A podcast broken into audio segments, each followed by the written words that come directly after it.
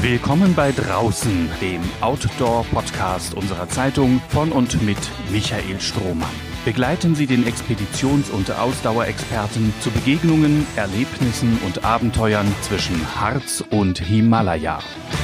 Es wird Frühling, davon merken wir noch nicht so richtig viel. Trotzdem freuen wir uns auf die kommende Draußensaison, wobei du würdest ja wahrscheinlich immer sagen, immer ist Draußensaison. Korrekt, ja.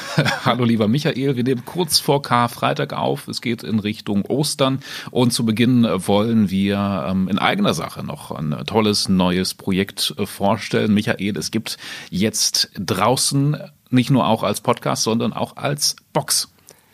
Ja, Lukas, das ist richtig. Es gibt jetzt die draußen Box, die ist erhältlich in all unseren Service-Centern äh, und auch im Online-Shop unserer Zeitung. Naja, das ist äh, für alle Fans des Draußen-Podcasts, aber auch generell für Menschen, die sich diesem Thema draußen sein nähern wollen, so ein kleines Angebot, was wir da machen, eine Einstiegshilfe, so will ich es mal bezeichnen. Das ist also tatsächlich eine Box, da ist auch ein kleines Booklet von mir, von mir drin mit so ein paar nützlichen Tipps, wenn man nach draußen geht, was dabei zu beachten ist. Und übrigens auch äh, ein paar äh, Zitate aus interessanten Podcast-Gesprächen, die ich in den letzten zwei Jahren geführt habe. Die sind auch mit drin. Äh, so ein bisschen als äh, Stoff zum Nachdenken und Nachlesen in einem kleinen Booklet. Das wiederum gehört auch mit in diese Box. Also, wer sich äh, oder andere ein bisschen begeistern möchte für das Draußensein, für den ist das womöglich ein Angebot, was er sich mal anschauen sollte. Mhm, ich habe sie unten schon in unserem Lesershop gesehen. Also es ist wirklich äh, toll für alle Outdoor-Interessierten. Es sind äh, nicht nur verschiedene Bücher drin, Infomaterial, sondern auch äh, sonst ähm, alle möglichen Dinge, die man für das Draußensein gut gebrauchen kann, sei es jetzt die Trinkflasche oder alles Mögliche. Also wirklich toll als Ostergeschenk, jetzt wahrscheinlich schon ein bisschen zu spät, aber vielleicht ja als nachträgliche Beigabe oder sowas. Gibt es auch in unserem Online-Shop. Den Link packen wir natürlich in die Show Notes. Und ja, jetzt können wir, glaube ich, schon äh, zu unserem heutigen wirklich großen Thema kommen. Es geht nicht um die Harzüberquerung, sondern äh, noch äh, drei Level größer um eine Alpenüberquerung. Das ist, glaube ich, ein Wunsch, den viele Bergsportliebhaber ähm, wahrscheinlich auf ihrer Liste haben, nehme ich mal an, oder? Ja, also Alpenüberquerungen, das ist sehr populär geworden in den letzten 20 Jahren. Äh, früher hat man das noch äh, zu Fuß gemacht. Äh, mittlerweile machen das auch ganz viele Menschen mit dem Fahrrad, mit dem Mountainbike oder mit dem Rennrad, je nachdem, welche Route man wählt. Und ich habe jetzt für die aktuelle Podcast-Folge mir da aber ein anderes Transportmittel ausgesucht, Gleitschirm ja, den Gleitschirm. Ich habe den mhm. Braunschweiger Tim Kissler zum Gespräch gebeten. Der ist Sport- und Englischlehrer hier an einem Braunschweiger Gymnasium und ist passionierter Gleitschirmflieger und hat tatsächlich schon 2019, der letzte Sommer vor Corona, die Alpen überquert mit dem Gleitschirm. Das klingt jetzt aber erstmal so für mich als Laien total bequem. Äh, schön mit dem Gleitschirm kann ja jeder drüber fliegen, so nach dem Motto, oder nicht? Ja, also in der Tat, ne, man kann sich das ganz, ganz gemütlich vorstellen. Das ist es vielleicht auch, wenn man A, erfahren ist als Gleitschirmflieger und B, das Wetter mitspielt, die Thermik mitspielt, das ist ja ganz wichtig. Das wird alles sehr schön erläutert in der aktuellen Podcast-Folge. Also was eben dazu gehört, um äh, die Alpen überfliegen zu können. Im Unterschied eben ne, zur Bewegung am Boden, wobei man sagen muss, Tim Kissler musste auch etwa 60 Kilometer mit seinem gesamten Gepäck zu Fuß am Boden zurücklegen, weil er halt nicht alle Streckenabschnitte fliegen konnte. Logisch, und irgendwann muss man ja wahrscheinlich auch wieder ein bisschen an Höhe gewinnen, nachdem man sie auf dem Gleitschirm bequem äh, verloren hat. Also, wir sind gespannt, freuen uns auf die Folge. Lieber Tim, wir wollen heute über deine siebentägige Alpenüberquerung sprechen, mhm. die du 2019 zu Fuß, aber vor allem als Gleitschirmflieger gemacht hast. Erkläre unserem Publikum zunächst, worin die besondere Herausforderung einer solchen Unternehmung besteht. Mhm. Hallo erstmal an alle. ähm, also die besondere Herausforderung besteht darin, dass ich ähm, keinerlei Unterstützung unterwegs hatte. Das heißt, ich habe wirklich von also der Planung vorher sowieso, aber die Anreise habe ich noch mit dem Zug gemacht. Ähm, aber ansonsten habe ich mich nur mit meinen eigenen Mitteln fortbewegt. Das heißt, alles das, was ich am Mann hatte, was ich in meinen Gleitschirmrucksack reinbekommen habe, beziehungsweise im Flug in mein Gurtzeug, das waren meine Möglichkeiten. Und ähm, so eine Reise ist natürlich relativ einfach, wenn man zum Beispiel ein Auto am Boden, nicht einfach, aber wenn man ein Auto am Boden hat, was einen ähm, unterstützt, was einem Essen bringt, was einem vielleicht auch mal an entlegendere Orte, ähm, ja, vielleicht mal mit ein paar trockenen Socken, wenn man, wenn man durch nasses Gras gelaufen ist, äh, geholfen hat. Dass man nachts vernünftig vielleicht in einem Camper schläft und nicht wie ich unter freiem Himmel. Ähm, ich glaube, das macht die Besonderheit der Reise aus, wenn mein Essen aus war oder mein Trinken aus war, dann war mein Trinken aus. Und wenn die Akkus leer waren, dann waren die Akkus leer. Und dann habe ich auch nicht, also konnte ich nicht irgendwen anrufen und sagen, hier, bring mir mal eine Stulle oder bring mir mal eine, eine Powerbank und lade mal bitte meine ganzen Akkus wieder durch. Das heißt, die, die Besonderheit war wirklich darin, jeden Tag mit jeder einzelnen Entscheidung so konsequent zu durchdenken, dass ich immer einen Plan B im Hintergrund hatte, wenn das jetzt nicht klappt, dann mm, ja, ist es entweder sehr weit zur nächsten ähm, Verpflegungsstelle oder sehr weit zum nächsten Supermarkt, wo man aufstocken kann. Das heißt, man musste jede Entscheidung mit der Konsequenz treffen, habe ich denn wirklich genug für den Rest des Tages oder für den Rest der nächsten zwei Tage. Mhm. Und das würde ich sagen, ist so das, das Besondere an der Sache. Vielleicht nochmal deine Route im mhm. Schnelldurchgang. Wo bist du gestartet? Wo war das Ziel? Genau, ich bin auf der Alpen-Nordseite gestartet, ähm, etwas nördlich von Innsbruck, also die ersten wirklichen ähm, Erhebungen der Alpen am Aachensee, am Rofangebirge bin ich gestartet.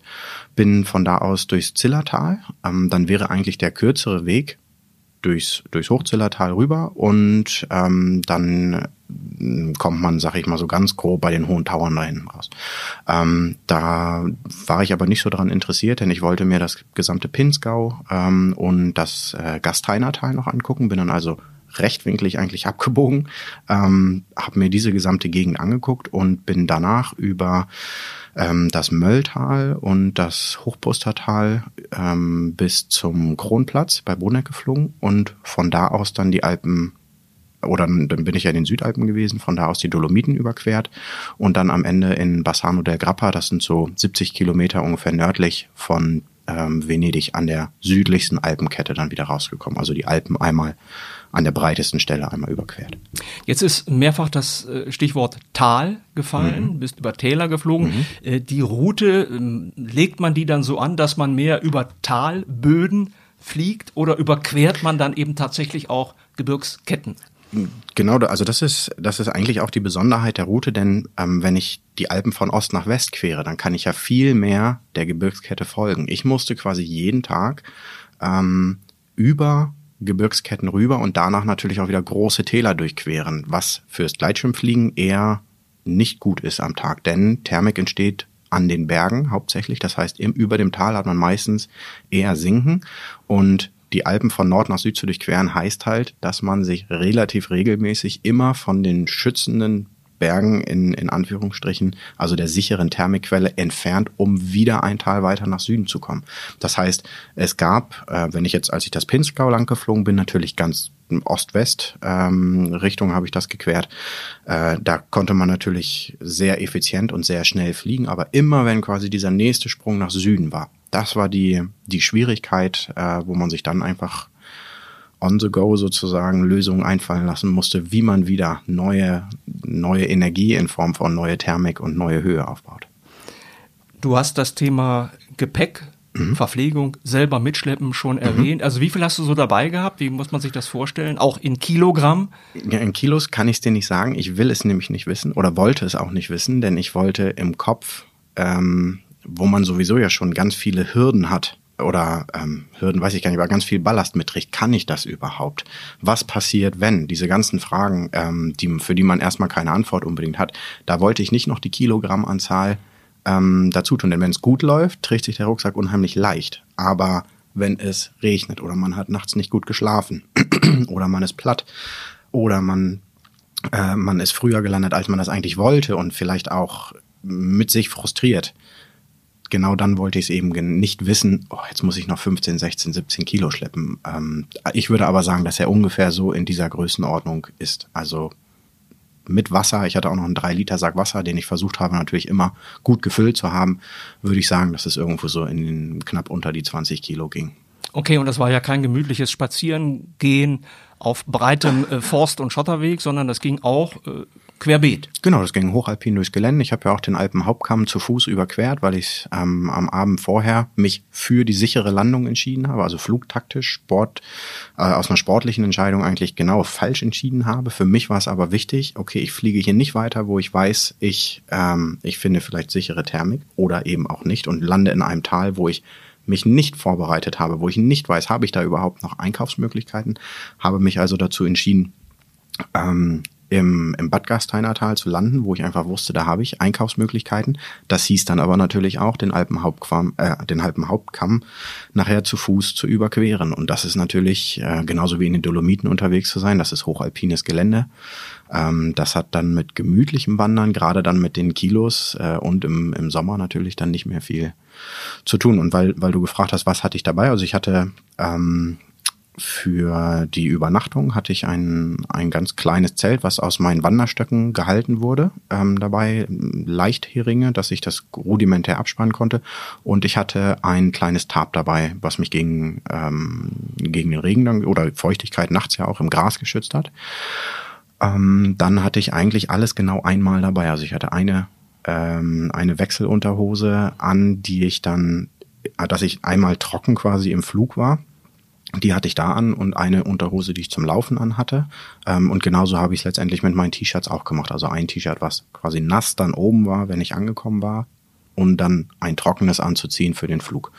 Ähm, und so bin ich dann durch die gesamte Woche einmal durchgekommen. Und der Geruchspegel hat sich dann gesteigert im Laufe der Tage. Ja, das weiß ich nicht. ich habe eine ganz schlechte Nase.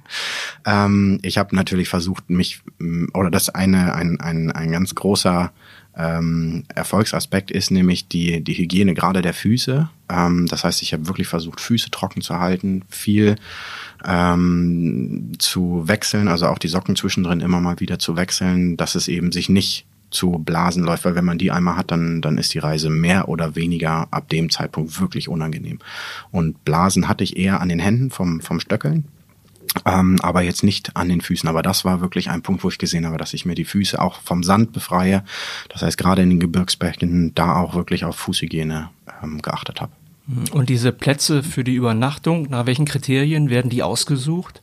Ähm, also erstmal nach, nach gar keinem. Mein, mein oberstes Ziel war immer, ich will abends woanders einschlafen, als ich morgens aufgewacht bin. Das war so das, das Ziel meiner Reise. Ich bin ja auch an die Reise nie rangegangen ähm, mit dem Ziel, die Alpen zu überqueren. Ich wollte einfach in dem Stil, in dem ich ganz viele Jahre schon Urlaub gemacht habe, also ohne Bahnen, ohne Busse auf die Berge raufkommen, einfach mehrere Tage hintereinander verbringen, weil ich keine Lust hatte, immer dieses Gummiband im Kopf zu haben, was dich jeden Abend zurückzieht.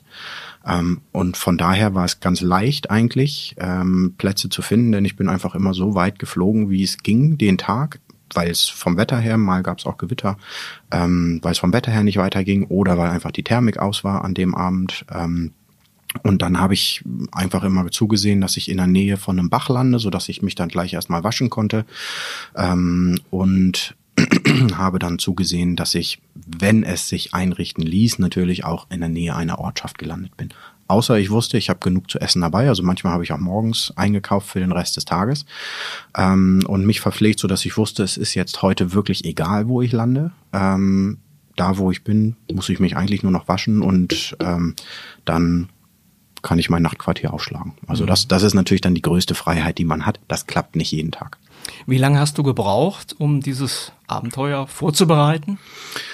Mm, also die ähm, die Ausrüstung habe ich über mehrere Jahre getestet. Da sind Sachen dazugekommen, Sachen auch mal wieder rausgeflogen. Nun ist es so für uns natürlich als als Nordlichter für die Alpen sind wir ja quasi Südschweden, ähm, ist es natürlich schwierig teilweise ähm, die Schlachtzahl an Materialtests zu fahren, die jemand hat, der in den Alpen ist, der jedes Wochenende einen Hike and Fly, also hochlaufen, fliegen und vielleicht irgendwo übernachten machen kann.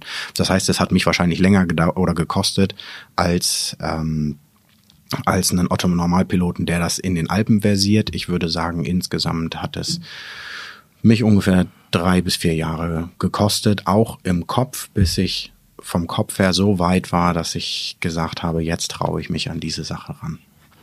Schauen wir doch mal auf deine Anfänge. Wann und wo hast du überhaupt Gleitschirmfliegen gelernt? ja, wenn jetzt jemand vom Jugendamt zuhört, äh, bitte ich, den Podcast auszuschalten. Ähm, ich habe mit äh, drei oder vier Jahren mit dem Gleitschirmfliegen begonnen, nicht aktiv äh, aus eigener Entscheidung, sondern weil mein Vater damals das, äh, das Hobby betrieben hat.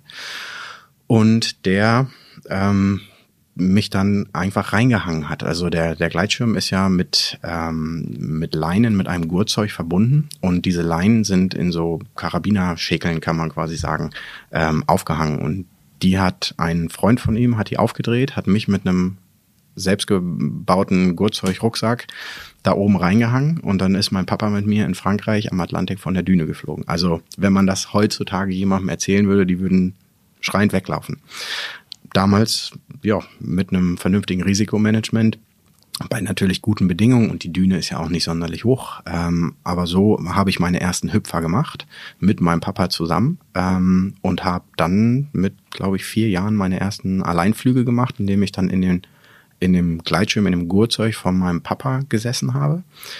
Ähm, ich war natürlich viel zu leicht für die Schirme. Also je, je größer so ein Schirm ist, desto schwerer trägt er die Person, die halt runter ist. Und desto leichter du bist, desto mehr bist du eher wie so ein Taschentuch eigentlich im Wind. Das heißt also, mein Papa hat mir hinten alles an Sand reingeschaufelt ins Gurtzeug, so dass ich gerade nicht umgefallen bin, was auch öfter mal passiert ist, ähm, damit ich so eine gewisse Flächenbelastung für den Schirm einfach garantieren konnte, dass der Schirm, der ja nur von Luft offen gehalten wird, nicht einfach so in sich zusammenfällt. Und so habe ich dann meine ersten Hüpfer ähm, an einer kleinen Leine gemacht, bis es dann irgendwann auf die Düne ging, dann irgendwann Düne mit Leine. Ja, und irgendwann hat mich mein Papa dann ähm, bis über 100 Meter Leine zusammengeknüpft, dann über 100 Meter am Strand hochgezogen. Er ist gelaufen, ich bin dann geflogen. War mir sicher, ich konnte den Eiffelturm sehen, war nur ein Funkmast, aber das war dann damals war das egal für mich und bin dann ähm, über die Jahre immer dran geblieben mit meinem Papa ähm, und habe mit 13 mit einer Sondergenehmigung dann über unseren Verband ähm, mit 13 dann die ähm, richtige Flugausbildung dann begonnen. Auf jüngstes Alter ist eigentlich 14. Mein Papa hat dann so meinen mein Weg ähm, dem Verband nahegelegt und äh, die habe ich auch noch zu Hause ähm, liegen, die Ausnahmegenehmigung. Da durfte ich dann mit 13 dann offiziell in der Flugschule dann starten. Okay, naja, hat den Vorteil, du bist jetzt 35 Jahre alt, mhm. dass du eben auch schon drei Jahrzehnte im Gleitschirmflieg- genau. oder Fluggeschäft bist. Genau. Ähm, nun hat ja vermutlich nicht jeder so einen tollen Papa, was das angeht, also auch Mama. Heranführen oder Mama an so eine Sportart. Äh, Otto Normalverbraucher, wenn der das Gleitschirmfliegen lernen möchte, wie läuft das ab? Wie lange braucht man, um tatsächlich dann auch alleine mal fliegen zu können? Also wie beim wie bei einer Fahrschule beim Auto gibt es natürlich auch Flugschulen, ähm, bei der man sich anmelden kann und dann ist immer so ein bisschen die Frage, wie viel wie viel Zeit bringt man eigentlich mit? Ähm, ist es oder ist man jetzt darauf eine oder darauf angewiesen, nur an den Wochenenden dann in die Luft zu kommen? Dann dauert so eine Ausbildung länger oder hat man Zeit, ähm, sich vielleicht sogar zwei drei Wochen am Stück zu nehmen? Dann kann man so diese ersten ähm, diesen diesen ersten Grundschein quasi machen, ne, wo man wie beim Auto quasi anfahren lernt. Ähm, und anfahren, schalten, kuppeln lernt. So wäre es dann auch, ne, mit dem Schirm erste Aufziehübungen zu machen, Laufübungen, die ersten kleinen Hüpfer und so geht das Ganze dann los, bis es irgendwann in die Höhenschulung geht, ähm, wo man dann ähm, entweder in den Alpen natürlich vom Berg oder hier bei uns im, im Flachland wird viel auch mit einer Winde, also so wie die Segelflieger hochgezogen werden, geschult. Ähm, und so ist dann der Weg. Also wenn man jetzt wirklich zum ähm, zu dem ersten ähm, zur ersten Prüfung anversiert. Man kann das Ganze in knappen drei Wochen schaffen. Okay, das hört sich ja machbar an. Genau, aber also, wie beim wie beim Führerschein. Es gibt ja auch da Kompaktkurse, ne, wo man dann äh, in wenigen Wochen zum Führerschein kommt oder das Ganze halt auf auf mehrere Wochen dann auffächert. Vielleicht mal für die Nichtfachleute, was unterscheidet das Gleitschirmfliegen vom Motorschirmfliegen? Ähm, das Motorschirmfliegen unterscheidet sich dadurch, dass ich einen Rucksackmotor auf dem Rücken habe oder in einem, ähm, in einem Fahrgestell sitze, was den Motor integriert hat. Also das Ganze gibt's auch als, als Trike-Version, also mit drei Rädern dann hinten dran, gibt auch vier Räder. Ähm, aber das, äh, das unterscheidet sich sofern, dass ich dann einmal mit Benzinthermik quasi in die Luft komme. Das heißt, äh, ich vom, vom Schirmhandling und vom Starten her ist es relativ ähnlich. Ähm, aber den, den Schub, den mir normalerweise die, das Fliegen von, von einem Berg gibt, den muss natürlich dann der Motor ausgleichen. Das heißt, ich kann da von einer flachen Wiese starten kann auch in die Thermik einsteigen und dann auch Streckenfliegen gehen. Wenn ich das Ganze natürlich zu Fuß mache, dann muss ich ja von irgendeinem Hindernis runter, ähm, in dem Fall dann natürlich die Berge oder bei uns der Harz. Ähm, oder ich ersetze das Ganze nochmal durch eine Winde, also die mich dann zieht, wie man früher Drachen steigen lässt. So kann man sich das ungefähr vorstellen. Also da gibt es unterschiedliche Möglichkeiten, aber hauptsächlich natürlich bringt einen dann der Motor mit viel Geräuschpegel in die Luft. Okay, also der, der, der Motor, äh, das Motorschirm-Fluggerät äh, äh, macht dich unabhängiger, was die Startstandorte angeht. Also du musst dann eben nicht eine Höhenlage suchen, sondern kannst das im Grunde äh, übertrieben gesagt, äh, von jeder Wiese aus starten. Ja. vom, vom Luftrecht her ist es ein bisschen mehr eingeschränkt. Also du musst natürlich, äh, du kannst jetzt nicht einfach auf irgendeine Wiese gehen und, ja. äh, und da starten, aber vereinfacht gesagt ist es quasi so.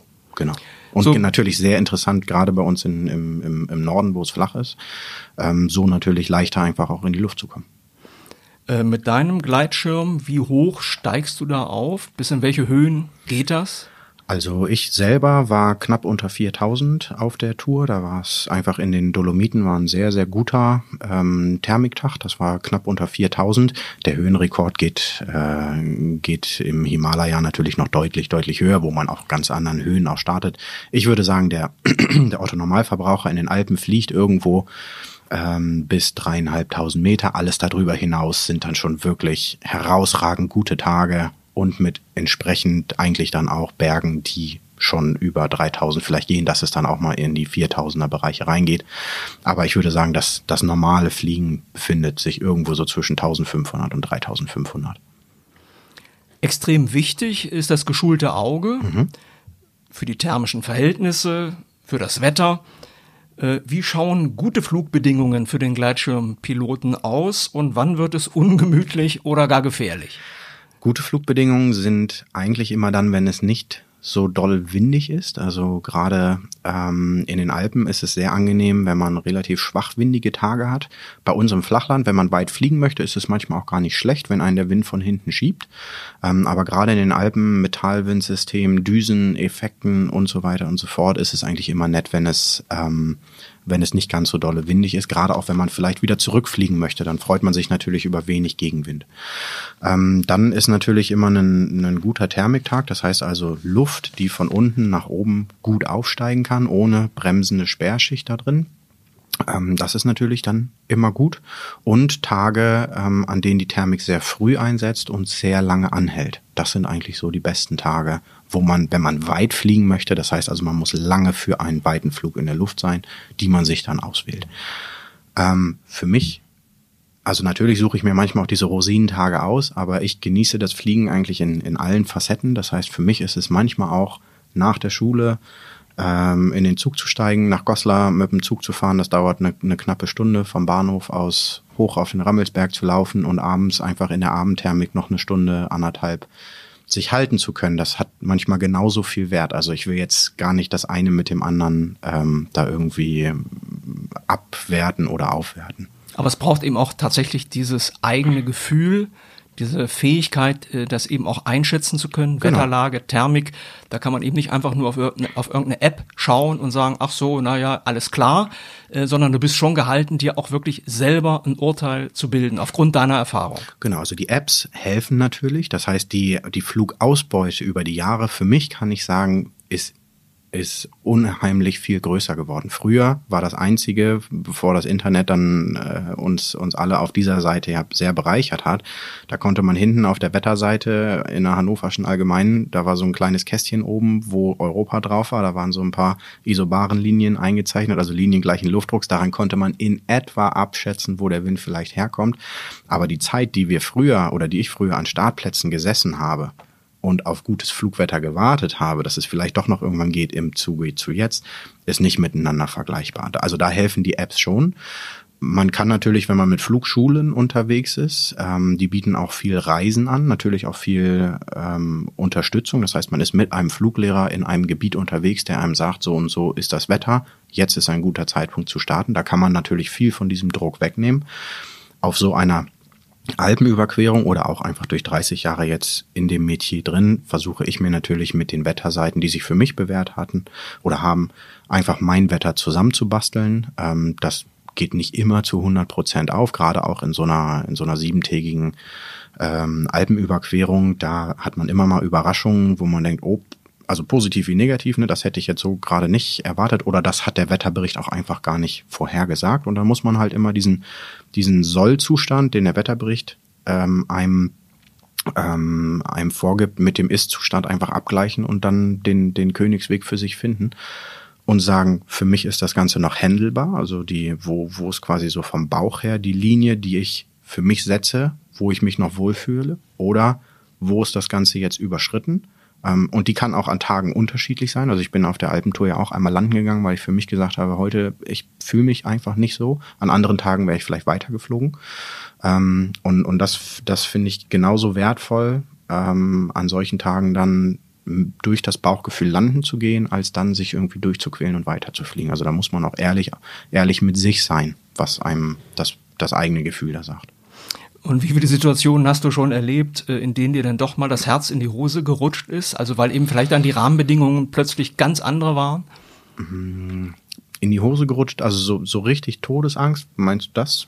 Ähm, kann, ja, ich, kann, ich, kann, ich, kann ich wirklich nicht sagen, weil ich ein sehr, sehr vorsichtiger Mensch grundsätzlich bin und beim Fliegen einfach durch die lange Zeit natürlich auch viel mitbekommen habe, ähm, wie, wie schnell eine, ein eigentlich tolles Erlebnis wie ein Flug ganz schnell aber auch zu einem absoluten Horrorerlebnis werden kann.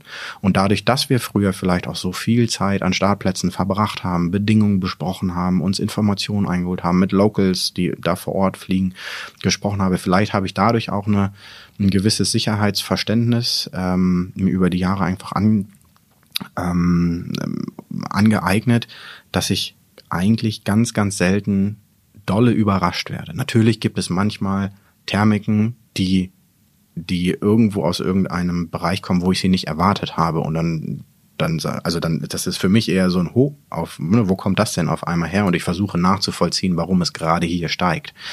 Ähm, dass es mich jetzt so richtig dolle ähm, überrascht, ist eigentlich immer starker Wind, ähm, der plötzlich aufkommt und stärker ist als, als das, was ich erwartet habe. Das sind die Momente, weil, weil Wind natürlich immer ähm, auch zur Folge hat, dass man selber über Grund langsamer fliegt, dass hinter Hindernissen so Wirbel entstehen, die den Schirm, der ja wieder nur von Luft offen gehalten wird, dem Schirm einfach gefährlich werden können.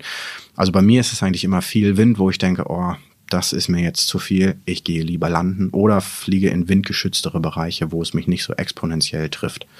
Das ist eigentlich so das. Ansonsten, ich bin sehr vorsichtig, was Gewitter angeht. Also wenn das nur ansatzweise im im Wetterbericht ist, dann ist mein Auge den ganzen Tag wirklich immer bei den, bei den Wolken. Ne? Bauen sie sich zu doll auf? Ähm, ist irgendwo Gefahr im Vollzug? Das ist dann eigentlich immer im Hinterkopf abgespeichert. Okay, das heißt also, so eine echte Notlandung äh, musstest du noch nie hinlegen? Nein, nein. Und da bin ich Na, auch toi, toi, toi. auf eine, genau, auf eine gewisse Weise bin ich wirklich stolz, dass über so viele Jahre ähm, ich weder eine Baumlandung hatte noch noch einen Absturz hatte. Also ich kenne viele, die auch erst ganz kurze Zeit fliegen und schon wirklich in wirklich schlimme Situationen dadurch lebt haben. Ähm, da bin ich aber auch durch meinen, durch meinen Vater und einfach auch früher durch die Ausbildung, dadurch, dass ich so früh angefangen habe, durfte ich keinen Schein machen. Ich musste also immer wieder in die Ausbildung, bis ich 16 war. Das heißt, ich habe mehrere Ausbildungsdurchgänge in den Sommer- und, und, und Oster- und Herbstmonaten durchlaufen und dadurch ein ganz hohes, einen ganz hohen Sicherheitsstandard mitbekommen. Und von dem zehre ich heute dann einfach noch. Und äh, ich, ich möchte auch bewusst diese, diese, oder diese, diese Stresssituation für mich vermeiden, weil es für mich ja auch Freizeit ist, Hobby ist. Und ähm, bevor es ganz heftig wird, bin ich meistens, fliege ich schon irgendwo hin, wo es nicht mehr so, ähm, so krass ist, beziehungsweise gehe dann einfach auch landen. Das bedeutet also, trotz der vielfältigen Erfahrungen, die du hast, bist du jetzt über die Jahre nicht risikobereiter geworden, Nein. sondern vorsichtig geblieben. Eher im Gegenteil und ich bin seit äh, dreieinhalb, fast vier Monaten jetzt frisch gebackener Papa. Oh, Glückwunsch. Und ähm, da bin ich schon sehr gespannt, wie das jetzt wird, jetzt mit den ersten Flügen, dann auch als Papa, ähm, ob sich das dann nochmal anders verhält, wenn man in der Luft ist. Aber ich werde über die Jahre einfach vorsichtiger, auch weil in Zeiten des Klimawandels, der geht natürlich auch am Flugsport nicht, ähm, nicht vorbei, auch die, die Flugbedingungen sich natürlich deutlich gewandelt haben und ich da auch noch vorsichtiger geworden bin, was das angeht. Kannst du ein schnelles Beispiel geben, wie so eine Veränderung aussieht, die man auf Klimawandel zurückführen könnte? Mm, genau, also was, ähm, was wir immer mehr merken ist, ähm, durch die hohe Einstrahlung ähm, der oder durch die, durch die, durch die Sonneneinstrahlung und die Austrocknung der Böden haben wir sehr, sehr hohe Temperaturen mittlerweile auch in den Böden. Das heißt, es es lösen sich vom Boden, kann man, kann man so vereinfacht eigentlich sagen, schon fast so wie so explosionsartig so Warmluftblasen nach oben. Und dieses explosionsartige Ablösen hat häufig den Effekt, dass Luft relativ chaotisch nachströmt. Denn es gibt ja kein Vakuum bei uns. Die Luft muss ja irgendwo nachgeführt werden. Und dieses chaotische Nachströmen hat häufig oder häufiger zur Folge, dass wir sprunghafte ähm, Windrichtungswechsel in Bodennähe haben viel Turbulenz und auch ähm, eine höhere Böigkeit natürlich. Ne? Wenn sich explosionsartig etwas löst, muss Luft natürlich auch schnell nachgeführt werden. Und diese erhöhte Böigkeit ähm, und auch lang anhaltend, also dass der Tag auch wirklich noch bis, bis 18, 19 Uhr teilweise ähm, abends diese Böigkeit beinhaltet. Das finde ich ist was, ähm, da mögen mir andere Leute widersprechen, aber das ist das, was, was mir schon auffällt und dass die Thermiken heftiger werden. Ähm, also die, die knallen von unten auf einmal in die Kappe. Ähm, man versucht einzudrehen, in dieser Thermikblase aufzusteigen und auf einmal ist wie, ja, wie so zerplatzt. Ähm, also dass man, dass man nicht so langsam reinsteigt, damit dann Höhe gewinnen kann. Das sind das sind Sachen, die man schon, ähm, finde ich, sehr merkt. Und äh, letzter Punkt in den Alpen, die Talwindsysteme. Also jedes Tal entwickelt ja oder hat ein eigenes Windsystem. Die werden stärker, reichen höher. Das ist mir auf, dem, auf der Alpentour auch aufgefallen, dass die teilweise wirklich sehr, sehr, sehr weit, teilweise sogar bis auf Startplatzhöhe ähm, reichten. So. Da gibt's natürlich noch ganz viele, ganz viele lokale Effekte, die irgendwo dazukommen. Und ich will jetzt auch den schwarzen Peter nicht zu sehr an die Wand malen, aber man merkt es und man muss darauf einfach auch reagieren. Was mich nochmal interessieren würde, nach so vielen Jahren mhm. in der Luft, äh, wie hat das deine Sicht auf die Welt verändert? Das Fliegen, das würde mich jetzt wirklich mal interessieren. Also auf einem, auf einem persönlich, auf einer persönlichen Ebene fliege ich jeden Tag im Kopf. Ständig. Ja? Ähm, das, das ist eine andere Welt für mich, äh, wie für andere Leute vielleicht das Motorradfahren ist, ne? wo sie mit dem Kopf ganz woanders sind. Ähm, ich bin dadurch, glaube ich, im Alltag ähm, hat es mich so insofern geprägt, als dass ich mich sehr gut fokussieren kann. Denn beim Gleitschirmfliegen hat man entweder nur 100% den Fokus da oder man gerät sehr, sehr schnell ähm, auf Abwege beziehungsweise in Probleme. Und ähm, der, der Naturaspekt ist eigentlich das, der mir am größten am Herzen liegt. Also wenn ich über den Harz fliege, ähm, früher war es immer so, dass man sagt, oh, wo kann man denn da notlanden, ne? wenn man doch mal irgendwo runterkommt. Mittlerweile, ich weiß nicht, wann du das letzte Mal im Harz warst, ähm, der ist zu ganz großen Teilen baumfrei. Das, das tut mir im Herzen weh. Oder wenn man in den Alpen ähm, nach mehreren hundert Höhenmetern Aufstieg oben rauskommt und man, man hört schon die Planierraupen aus dem Wald raus, die die nächste Skipiste irgendwo reinfräsen. Ähm, ja, und einfach den Eingriff des Menschen in die Natur sieht. Also das ist, das ist was neben allen tollen Naturerfahrungen, die mir das Ganze gibt, aber auch einfach von oben zu sehen, wie sehr wir da in die Natur eingreifen. Das, das ist einerseits, ähm, ja, tut mir das weh. Auf der anderen Seite ist es natürlich gerade auch dieser Blick, den ich ja immer wieder auch möchte, ne? die Natur von oben und die, die, die Erde mir von oben anzugucken. Also Fluch und Segen so ein bisschen gleichzeitig. Es fällt mir manchmal sehr schwer, das Schöne, das, das Schlimme auszublenden und das Schöne zu sehen. Kleines äh, Gedankenspiel, treffen sich zwei Gleitschirmflieger in der Luft. Mhm. Was machen die dann? Äh, hoffentlich ausweichen in die richtige Richtung. Ähm, nein, wenn man sich äh, unterwegs begegnet, äh, man winkt sich häufig zu. Äh, wenn man sich eine Thermik teilt, ruft man vielleicht auch mal rüber, wenn man gerade auf einer Höhe ist. Ähm, ich, wie gesagt, winke gerne, genauso wie ich das auf dem, auf dem Fahrrad mache, wenn mir jemand entgegenkommt, ne, sagt man ja auch irgendwie kurz Moin oder, oder winkt. Das machen nicht alle, also viele fliegen da auch irgendwie mit Messer zwischen den Zähnen. Ähm, muss ich auch sagen, ich, ich bin da immer ganz entspannt unterwegs und weiche zur Not auch mal mehr aus, wenn ich eigentlich laut Vorflugregeln nicht müsste. Ähm, aber ja, das, das ist eigentlich das. Und genießen, genießen einen Moment, den man, glaube ich, ganz selten so, so hat. Also wann, wann trifft man jemanden in einem dreidimensionalen Raum an einer Stelle und man ist ja meistens in einer total positiven Situation. Und ich finde, dass die, diese zwei Leben, auch wenn man diesen, diese Person noch nie getroffen hat, sind so nah beieinander und so nah im Moment und man gibt man, man gerät in so eine, in wie so eine Art Tanzaustausch rein. Ne? Man bewegt sich im dreidimensionalen Raum in so einem Thermikschlauch aufwärts. Ähm, das ist, finde ich, immer tolle Momente. Und wenn man sich dann durch Zufall nochmal am Landeplatz wieder trifft, dann ne, bespricht man nochmal, was man da so zusammen erlebt hat. Aber das sind die Momente, die, die gehen ins Herz. Die kann man auch nicht beschreiben und die kann man auch keinem Fußgänger beschreiben. Das muss man erlebt haben. Du hast ein kleines Buch auch geschrieben mhm. über deine Alpenüberquerung Come Fly With Me. Mhm. Mm, und da hast du an einer Stelle auch gesagt, dass du nicht gerne per Lift oder in Gondeln dich auf die Berge hinaufbringen mhm. lässt. Du hast das vorhin auch schon angedeutet. Lieber gehst du mitsamt deiner Ausrüstung zu Fuß. Warum mhm. ist dir das so wichtig? Also der, der eine Aspekt ist natürlich die Umwelt. Ähm, klar, wenn man in die Alpen fährt, äh, hinterlässt man alleine schon durch, durch seine Anreise einen, einen großen ökologischen Fußabdruck. Ähm, und unser Flugsport, auch wenn man sagt, ja, wir bewegen uns nur mit, mit Sonne, Wind, Thermik durch die Gegend, um ins Fluggebiet zu kommen, ist der Fußabdruck natürlich dementsprechend groß. Äh, wenn ich jetzt von hier, ich fliege hauptsächlich eigentlich nur noch im Harz, da kann ich es für mich gut vereinbaren, mit dem Zug hinzufahren, hochzulaufen. Ähm, aber wenn man dann doch auch in den Alpen unterwegs ist, dann finde ich, ist der Fußabdruck schon groß genug, bis man da ist. Ähm, und ich, also das, das eine ist wie gesagt das, dass ich da vor Ort dann nicht noch mehr ähm, zu beitragen möchte. Die zweite Sache ist, dass man den Tag ganz anders erlebt. Also wenn ich von unten hochgehe bis zum Startplatz, brauche ich ja teilweise mehrere Stunden, ein, zwei, vielleicht auch mal zweieinhalb, bis ich dann oben bin. Ähm, und in dieser Phase lerne ich die Charakteristik des Tages schon kennen. Das heißt, ich, ähm, ich merke, wie sind die Thermikzyklen oder kommt der Wind auf einmal doch aus einer anderen Richtung, wie eigentlich vom Wind, äh, von der, von der Wetter-App vorhergesagt. Ähm, ist es sehr böig oder schieben sich doch immer wieder ähm, Wolken oder Zirren, ne, so, so breit gefächerte Wolken vor die Sonne und bremsen das Ganze aus. Und wenn ich oben ankomme, habe ich meistens schon ein, ein sehr detailliertes Bild ähm, von dem Tag, was jemand, der unten in einen Bus oder eine Gondel einsteigt und oben rauskommt, sich auf einmal wundert und sagt, Huh, wo kommt das denn auf einmal her? Hat er halt einfach nicht. Da muss man dann schon wieder lange am Start oder länger am Startplatz sitzen, um, um die Charakteristik des Tages da ähm, rauszu, rauszufinden. Und vielleicht ist es auch das, weswegen ich nicht mehr so oft überrascht werde. Also starker Wind kündigt sich ja nicht erst am Startplatz an, sondern den merke ich schon, wenn ich durch den Wald hochgehe, dass es in den Baumkronen rauscht, dass sich Bäume bewegen. Und so komme ich eigentlich am Startplatz an und habe schon ein gutes Bauchgefühl, wie es eigentlich gleich aufhört. Könnte man auch sagen, der Moment und das, was dann danach kommt, also nach dem Start, ist dann auch noch etwas kostbarer. Also weil man sich ja. aus eigener Kraft dort hochgearbeitet Klar. hat.